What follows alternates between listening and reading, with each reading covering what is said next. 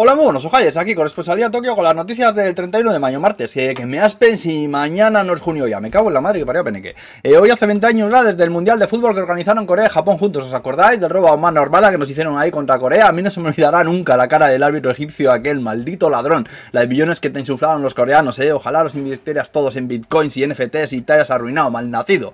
Todavía veo hoy las pirámides me dan tabardillos, joder. Por cierto, que Joaquín, 20 años después, sigue jugando el tío. Joaquín, que eso ya no jugar, que es robar.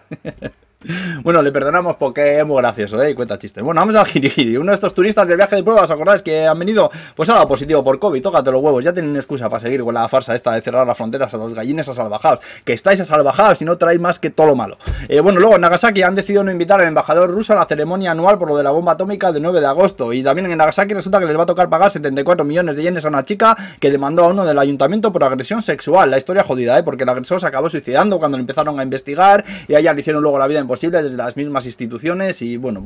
Eh, bueno, otra historia triste también es la de la mujer de Sri Lanka que murió en inmigración. La historia es que esta mujer se le acabó el visado y decidió permanecer en el país en situación ilegal, pero se vio en la situación de tener que acudir a la policía para denunciar violencia doméstica. La policía va y la detuvo a ella por lo del visado. Eh, mientras estaba en inmigración se sintió mal con vómitos y dolor de estómago y tal, y pidió varias veces que la viese un médico, pero no le hicieron ni puto caso, ¿eh? y acabó muriendo allí mismo. Esto fue hace un año. Tenía 33 años, macho. Su familia denunció al gobierno por negarle asistencia médica eh, porque dice que era evidente que su salud se estaba deteriorando cada día que pasaba y el gobierno ha dicho ahora que, que, va a contraatacar, vamos, que va que entra a juicio, vamos, que no, que no les da la razón. Joder.